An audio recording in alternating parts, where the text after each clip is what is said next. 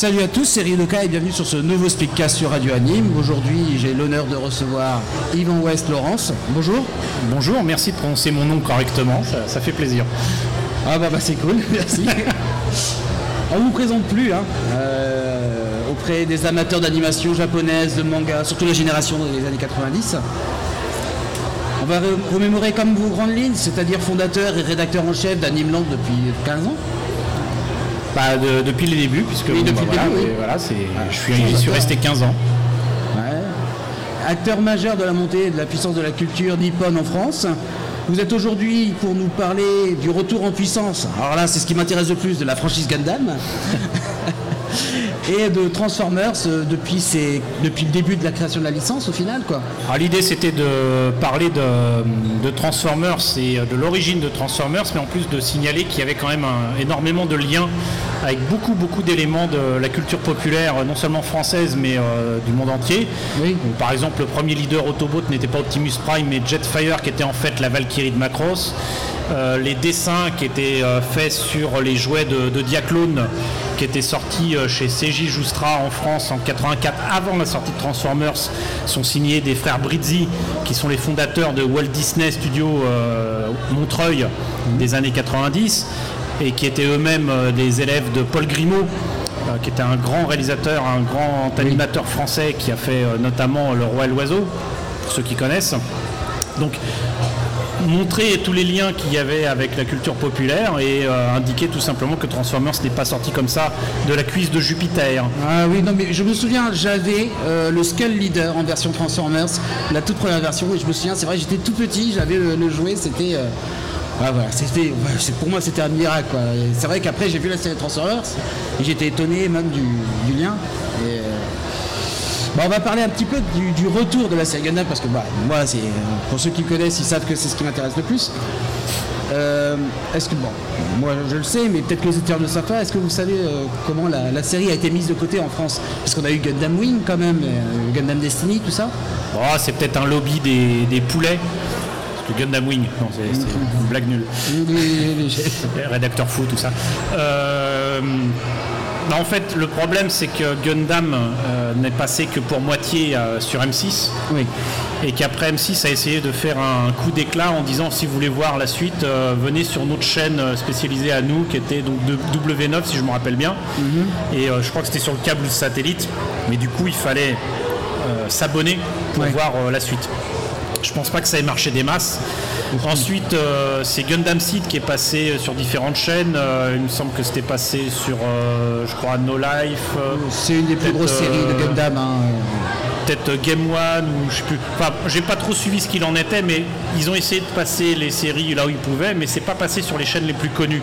C'est-à-dire que si c'était passé sur TF1 ou sur France 3 ou totalement sur M6, ça aurait peut-être eu une petite chance. Mais le problème, c'est que Gundam est arrivé largement après la guerre. tout comme je suis persuadé qu'une série comme Goldorak maintenant ne marcherait pas. Euh, le fait est que pour suivre Gundam, notamment euh, l'univers classique, euh, sans mauvais jeu de mots, l'UC, donc la, première série, la première, le premier univers de Gundam des années de, de 1979 à à peu près 1989, on va dire. Je ne rappelle plus très bien le nom du, créateur, mais, c'était un Le, le fait est qu'il y a toute une saga à suivre et euh, il était impossible de tout passer en, France. Je pense en plus que de toute façon, il y a eu de, très mauvais choix de, fait dans euh, la, distribution et la façon de mettre en avant Gundam, puisque les Japonais partent du principe que si ça marche chez eux, ça marchera en France, ce qui est faux. Euh, ça a, je pense, un petit peu mieux marché aux États-Unis parce que c'est passé sur Cartoon Network. Et euh, ils ont eu droit à des jouets. D'ailleurs, les, jouets en question ont été faits par Bandai euh, États-Unis et Bandai Amérique. Quoi. Et donc, du coup, ça a peut-être un petit peu plus marqué les Américains sur Cartoon Network. Maintenant, le problème, c'est Cartoon Network aux États-Unis, c'est quand même énormément de séries. Mhm. Des séries plutôt comics, des séries, comment dirais-je, on n'a qu'à voir par exemple la mouture de Teen Titans euh, qui fait justement très Cartoon Network, très, euh, je vais dire, Gendy Tartakovsky pour les connaisseurs, euh, qui donc a fait Samurai Jack, le laboratoire de Dexter, mais surtout les, les, Super Nanas. Donc voilà, ça c'est le style de Cartoon Network. mais ça, colle pas trop au final. Mais en France, de toute façon, euh, ça ne pouvait toucher qu'un marché de niche. Et pour vous donner euh, un exemple très précis, euh, Gundam Wing, même en DVD, quand Biz Entertainment arrivait à en vendre 500 pour un volume, ils étaient contents. Et les Japonais n'ont jamais réussi à comprendre pourquoi ça n'a jamais pris en France, parce qu'ils ne comprennent pas que ça n'est pas passé du tout et que la sauce n'a pas pris parce que ça n'a pas été diffusé à la télé. Voilà. Et qu'en DVD, ça ne peut pas marcher. Et euh, j'ose espérer que Gundam euh, est en train de, de, voir un renouveau dans, sa popularité en France grâce au simulcast. Et euh, à la façon dont c'est proposé d'ailleurs sur trois médias, j'ai pas compris pourquoi d'ailleurs, mais euh, on peut les avoir sur euh, daisuki.net, Wakanim et Crunchyroll. C'est bientôt d'ailleurs la nouvelle saison d'Iron Blood qui J'ai pas forcément hâte de voir ce que ça va donner parce que j'ai pas aimé, mais euh, ah. là où je suis content, c'est que ça passe. Qu'importe ce que j'en pense, qu'importe quel est mon goût en la matière, c'est que ça passe, c'est disponible. Et c'est disponible tout le temps. Euh, contrairement à avant où il fallait euh, aller chercher sa cassette vidéo puis son DVD dans un magasin spécialisé qui éventuellement allait commander à un éditeur pour avoir le truc et puis pouvoir le voir chez soi. C'était compliqué avant. Euh, voir ne serait-ce qu'un épisode inédit euh, il y a 25 ans de Dragon Ball Z, euh, c'était toute une aventure pour les copains et moi. Maintenant, c'est facile. c'est vrai. et en plus, c'est facile et c'est légal. Si on pousse le vice à se dire qu'en plus de ça, si on a la chance d'avoir appris la langue de Shakespeare et qu'on peut regarder certaines séries en sous-titré anglais. Euh, on peut voir sur YouTube tout à fait légalement euh, ma série préférée en ce moment de Gundam, qui est Gundam Build Fighters. Et Gundam Build Fighters Try, on peut les voir en sous-titré en anglais euh, sur YouTube et légalement. Il me semble qu'il y a une nouvelle saison qui va sortir apparemment. Il y a une Heavy en fait qui est sortie et qui propose en fait une, aventure inédite qui est un prétexte à sortir des maquettes, mais ça c'est typique chez Sunrise et chez Bandai. Et je confirme, oui, euh, euh, Gundam Build Fighter Try, oui, je l'ai regardé mon Rust anglais. Euh, un très très bon souvenir, cet anime. Et ça permet de voir que ça intéresse quand même des millions de personnes. Oui, tout à fait. Alors que bah, sur les simulcasts Wakanim, Crunchyroll et compagnie, je ne sais pas s'il y a ces statistiques-là, mais qu'importe, le fait est que c'est disponible. Hmm. Donc, euh, en plus, c'est des séries récentes. Bon, même si encore une fois, je n'ai pas aimé du tout euh, comment ça s'appelait ce truc, Reconquista. Ah, Reconquista, oui. Euh, J'ai trouvé un scénario extrêmement bâclé et. Quel scénario Oui, voilà, exactement. Le seul truc nouveau dans ce Gundam, c'est que le cockpit des mobile suits peut devenir des toilettes. C'est quand même mm. merveilleux. Ça a tellement choqué les fans de Gundam, même au Japon, que les scènes après qui ont été pourtant faites et animées, où on voit très clairement que le gars est en train de chier sur son siège. Mm et qui se cache derrière une bâche parce qu'il est entouré de au moins quatre jeunes filles. Ça a été redoublé pour faire croire qu'il n'était pas en train de faire caca, quoi. Donc, euh, non, c'était. C'est vrai que non. Euh, Mais encore une fois, qu'importe. Moi, j'aime pas. Ça me révulse, ça me sort par les yeux, mais c'est disponible. Mm. Et c'est disponible en sous-titré français. Donc c'est bien. Maintenant, euh, est-ce que ça va intéresser le public français euh, qui est maintenant habitué non seulement à des trucs transgénérationnels comme euh, Dragon Ball, mais maintenant du One Piece et du, Naruto? Je sais pas. Il n'y a qu'à voir ce que ça donne avec le renouveau de Pokémon. Tout est possible. maintenant, j'espère que ça touchera quand même le public. Et je pense que déjà, il y a, il quelques temps, euh, la façon dont Sid a touché, j'allais dire, l'âme de certains fans français d'animation japonaise et de manga euh, peut euh, augurer du meilleur. Sid a été un gros succès là-dessus, aussi bien au Japon que. Je sais pas si ça a été un gros succès, mais en tout cas, ça a touché un certain nombre de, personnes. Plus de 100 épisodes oui, enfin le problème c'est qu'après ils ont fait Destiny. Oui, oui, c'est un peu ça le problème. On est bien d'accord. Euh, une sorte de copier-coller de la première saison. Euh, Heureusement, il y a les maquettes. Oui, voilà, c'est ça. Euh, donc du coup, là, on a parlé, hein, peut-être au final, on a rejoint ma, deuxième question qui était sous quelle forme allait revenir la licence Gundam en France. Bah, il y a le DVD, le Blu-ray est disponible aussi pour, j'ai cru comprendre, une série qui est quand même la meilleure de la saga, qui est Zeta Gundam. Mhm. Alors c'est pas les films qu'on va avoir, mais euh, la série d'origine de 84. Et c'est euh, alors je sais pas comment ils prononcent ça, je sais comment on l'écrit, mais euh, Allsvat Animé, mhm. qui va proposer un coffret collector pour euh, les gens qui veulent. Et donc là, ils prennent pas de risque non plus, puisqu'ils le proposent qu'à ceux qui le veulent vraiment. Je sais pas s'ils vont faire un financement participatif, mais j'imagine qu'ils vont peut-être le faire comme ils l'avaient fait, je crois, à un moment euh, pour 4 Side, je crois, et puis peut-être comme Kimagura Range Road. Mais bon, Zeta Gundam va sortir en France, quoi. Moi, je vais me renseigner parce que ça, j'étais pas au courant et ça m'intéresse. J'aurais attendu 30 ans, quoi, pour voir du Zeta Gundam en français. ça, c'est, ah, ça, c'est une sacrée révélation. Moi, je, Justement, j'allais demander s'il y avait les premières licences qui allaient sortir parce que bah, je trouve que ça manque au final. C'est la base, c'est la, naissance de Gundam et c'est dommage de ne pas le connaître. Et ouais, bah là, c'est une super nouvelle. Vous êtes fan de Gunpla? Un petit peu. Un petit peu? Pareil. C'est quoi le Gunpla que vous avez préféré monter? Juste pour. Euh, ah, dernièrement, j'ai pris un pied total à faire le Goof R35.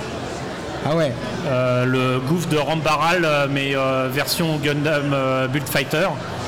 Try, je crois. Bullfighter Try, je sais plus. En perfect grade Enfin, c'est le R35 parce que R pour Rambaral et 35 parce qu'il prétend avoir 35 ans. Et on m'a filé la maquette du DOM, donc qui est un autre mobile suit de, de Zeong, version Rambaral, et ça va me plaire ça. Et euh, je l'ai amené, je l'ai exposé là. Il, est absolument magnifique avec des, épées translucides un peu ambrées. Juste magnifique. Le gouffre avec le Zaku fait partie de mes, mes mobile suits euh, préférés, vraiment, très clairement. Ouais, d'accord. C'est bien, vous répondez à des questions avant que je les pose, dis donc. Et les nouvelles maquettes euh, qui sortent actuellement sont vraiment très bien. C'est assez amusant parce qu'en fait, les, produits dérivés que sont les gunpla euh, permettent parfois de. Hum, comment expliquer ça? On va reprendre ça depuis le début. C'est que Gundam Build Fighters, au début, c'est euh, le renouveau des maquettes Gundam sous prétexte de faire une série avec des enfants qui montent des maquettes. Oui, tout à fait. Puisque là, tout va bien. Le truc, c'est que l'idée, c'était non seulement de montrer une série où les gens customisaient leurs maquettes et les faisaient différemment, ça passe de changer la couleur à changer la forme. Et euh, ils voulaient proposer des maquettes euh, à la même échelle, au 144, qui étaient éventuellement interchangeables en termes de pièces. Ça n'a pas marché comme ils voulaient, mais le résultat, c'est qu'ils ont été obligés de changer carrément les pièces de certaines maquettes. Au début, ils ont proposé des maquettes réarrangées avec des pièces nouvelles.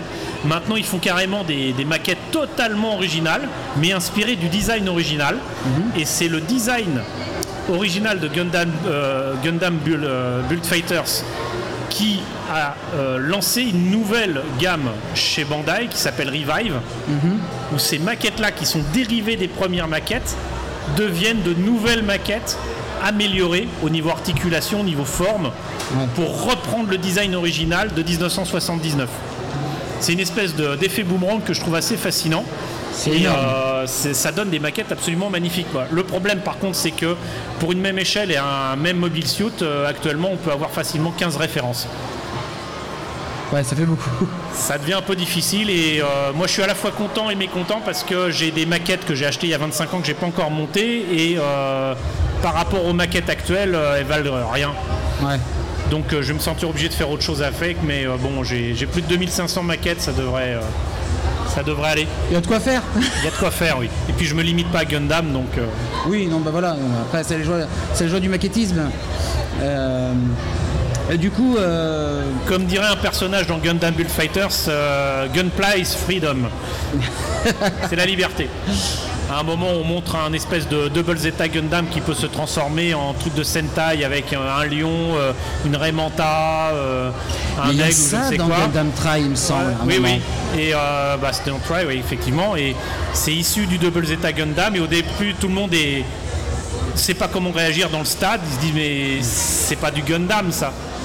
Et c'est le, chef de je sais plus quelle législation qui gère ces, ces jeux qui fait mais euh, c'est pas grave parce que le, le gunpla c'est la liberté, on, peut faire ce qu'on veut. Voilà, c'est ça, oui. Donc ça c'est super cool. Est-ce que ça, ça arrivera un jour en France où il faut commander au Japon?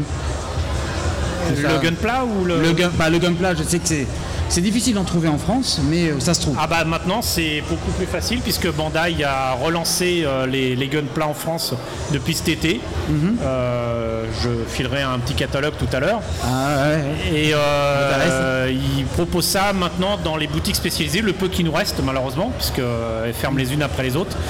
Euh, notre ami David Uzan ne serait certainement pas d'accord avec moi, mais le fait est qu'il y a beaucoup moins de boutiques spécialisées qu'il y en avait il y a, 20 ans. Oui. Mais celles qui résistent ont la possibilité maintenant d'avoir du Gundam. Mm. Et beaucoup de boutiques, bah, à Paris, à Story par exemple, qui a carrément tout un coin avec que du Gundam, des, des vitrines dignes de ce qu'on pourrait trouver au Japon. Et beaucoup de boutiques peuvent avoir ça. Micromania s'y est mis. Et euh, j'ai cru comprendre qu'ils avaient une euh, gamme de boutiques dont le nom m'échappe totalement, euh, qui est liée à Micromania, mais avec des figurines, ils vendent que des figurines, vont proposer du Gunpla partout en France et c'est des milliers de boutiques disponibles. En plus de ça, bien évidemment, ils se mettent à les proposer sur le net à des tarifs impossibles à, battre, même en commandant directement au Japon. j'ai un ami, Obi Ninja, qui a une chaîne YouTube euh, qui propose de, montrer comment monter ses, guns plats, euh, qui indiquait dans sa dernière vidéo qu'il avait acheté un Gundam Revive, donc le RX-78-2, le Gundam de base, mm. euh, ou un 144. Je crois que même au Japon, il doit coûter certainement dans les 15 ou 18 euros. Et ben sur le site de Micromania, on peut l'avoir à moins de 12 euros. Ah ouais, frais de port compris. Ah waouh Donc non seulement le Gunpla est disponible en France, mais en plus euh, on peut le commander facilement. Bon bah je vais perdre beaucoup d'argent moi le mois prochain. c'est clair. Comment se faire des amis chez, chez les banquiers euh, Voilà, exactement. C'est pas grave, c'est pour du Gunpla. bah, je vais revenir un petit peu, bon, tristement, mais j'aime bien quand même les trans sur les Transformers. Au final, euh, qu'est-ce qu'il y a? Est-ce qu'il y a quelque chose de nouveau dans Transformers qui va arriver ou ou est-ce qu'on va rester dans le dessin animé 3D par exemple qui, a, qui passe actuellement à la télé? Est-ce qu'il y aura des. Transformers Prime, c'est très très bien. Moi j'aime beaucoup. Si les films de Michael Bay pouvaient être aussi bons au niveau scénario, j'en serais très content. c'est Michael Bay. voilà. Mais Michael Bay a fait des choses bien. Hein. The Island, c'est très bien. Oui, tout à fait. Mais bon, sur les Transformers, c'est beaucoup. Fait. Euh, voilà, oui, ça se demandait. Hein, ça se demandait. Et pourtant, si on réfléchit bien, si on regarde bien les films, euh, oui, c'est lui. Mm. C'est lui qui est derrière la caméra. En fait, je pense que ce gars-là, euh, quand il tourne des scènes, les scènes sont magnifiques. Quand même bien le dire, les seuls trucs de bon dans ah Transformers, c'est les bandes annonces ce qui tourne, c'est bon. Hmm. Le problème, c'est qu'il n'y a pas de contenu, c'est vide. Il n'y a rien. Et euh, alors que justement, le sujet même de Transformers, c'est quand même des machines transformables qui ont une âme. Le All Spark, le, Spark, les Spark des, Transformers, c'est leur âme, c'est euh, leur esprit, c'est euh, voilà, c'est donner une âme, c'est animer, mhm. anima en latin, l'âme, et c'est donner du mouvement à un objet qui n'en a pas. Transformers, c'est exactement ça. Le problème, c'est qu'il n'y a pas d'âme dans les, films de Transformers. Il n'y en a pas du tout, à part euh, acheter des jouets. Et encore, quand on voit le Transformers 4, c'est juste une horreur. Euh, les jouets qui sont sortis en France, c'est du n'importe quoi. Euh, des bouteilles de shampoing sont, plus, plus jolies que les, jolies que les, jouets qu'ils ont osé vendre. quoi. C'est incompréhensible parce que bon, les précédents films avaient été l'occasion de, de, découvrir des tas de jouets qui étaient quand même pas mal du tout. Et là, euh, de la merde. Donc euh, voilà, mais euh, non, le futur de Transformers, je suis incapable de, le voir, mais de toute façon, il y a un cinquième film qui arrive. Donc on le subira. Il y aura forcément d'autres séries, et puis de toute façon, Transformers n'a jamais quitté le cœur, en tout cas des Japonais, depuis plus de 30 ans. Non, non c'est vrai. Donc il n'y a pas de raison. Non, moi, ce qui m'intéressait aujourd'hui, c'était juste de revenir sur les, origines. Mm. Ce, qui, ce qui concerne le, le, futur, je laisse ça à Madame Irma et sa, boule de cristal euh, qui n'est ni la première ni la septième. Hmm. Peut-être la numéro 4. Ouais, ce serait bien, mais bon. Euh. Et bah du coup pour, euh, pour terminer, bon bah vous l'avez déjà dit un petit peu tout à l'heure, votre Gundam préféré. Pour l'instant, pour l'instant. Pour l'instant, votre Gundam préféré et votre Transformers préféré. Transformers préféré, c'est un peu compliqué parce que moi je dirais bien évidemment le Jetfire parce que c'est la Valkyrie de Macross. Et euh, je peux pas dire parce que quand j'étais plus jeune, il y avait un robot que j'aimais beaucoup qui était Metroplex, qui, euh, est un robot qui se transforme en, en ville. Faut le faire quand même. Euh, c'était un jouet que j'aimais beaucoup, mais bon, maintenant le problème c'est que Les Transformers, moi, j'ai commencé à les collectionner au moment où j'étais déjà trop grand. Hmm. Donc euh, j'avais 15-16 ans, euh, on joue plus à ces trucs-là, à cet âge-là. Mais ça m'intéressait quand même. Donc euh, c'est en termes de design, etc., que ça m'intéresse sans, plus. Bon, j'ai j'ai un amour particulier pour les, les, comment dirais-je non pas les Autobots qui m'ennuient un petit peu, mais plutôt nos amis des mhm. Starscream, même s'il est totalement ridicule, je l'aime beaucoup. Euh, Megatron, c'est juste une tuerie, que ce soit en jouet ou en personnage. Et euh, les Dinobots sont parmi mes robots transformables préférés. Les fameux Dinobots. Et euh, dommage qu'on n'ait pas tout eu, hein, parce qu'en France on n'a pas eu le pteranodon. voilà quoi, mais sinon les, voitures transformables elles étaient cool aussi. Mais j'avoue qu'à l'époque je préférais quand même les GoBots. Mm parce qu'ils étaient plus faciles à transformer et surtout ils étaient beaucoup plus solides. Mm. Euh, métal et plastique, et, euh, alors que les Transformers c'était extrêmement fragile et surtout étaient beaucoup plus chers. Donc euh, il y avait une question économique et tout simplement pratique. le seul GoBot qui était aussi fragile que les Transformers, étonnamment, c'était l'un des rares produits dérivés qu'on avait eu de Cobra, qui était donc le psychoroïde soi-disant qui était en fait un véhicule euh, qui ressemblait à une voiture et qui euh, se transformait en robot. Et dans le cockpit, on a Armanoïde et Cobra. Les vrais personnages, les, petites figurines sont dedans. Que j'ai évidemment sous boîte. Hein. évidemment. Évidemment. Et votre Gundam préféré du coup? Euh, ah, Ça peut être un gouffre, hein, du coup. Moi, mon premier Gundam, je l'ai fait en 87 et c'était le Double Zeta Gundam au 144. Donc, mhm. euh, j'ai euh, une affection particulière pour euh, ce méca-là, même si la série me sort par les yeux. maintenant, j'aime beaucoup le Zeta Gundam. le Strike Gundam, je l'aime beaucoup. Oui. Il a un côté classique, j'ai envie de voilà, exactement, et surtout euh, beaucoup plus modulaire que, les autres. On peut lui rajouter tout un tas d'armes assez sympas. Et euh, la preuve en est, c'est que dans Gundam Bullfighter, le, le héros il utilise un Strike Gundam mm. qu'il modifie et qu'il customise euh, à l'envie. Et donc vraiment, il a de la gueule. Mais dans Gundam Seed, mon mecha préféré, ça reste quand même l'Astray. L'Astray, il y a des parties mécaniques apparentes. les, articulations sont inspirées de, l'être humain. Mm-hmm. Et effectivement, euh, il peut prendre des poses de fou, euh, des trucs de kung fu et tout ça. Euh, L'Astray, moi, je le trouve magnifique. C'est vrai qu'il est beau. J'en ai apporté un là, qui est le Gundam Astray Gold Frame, mhm.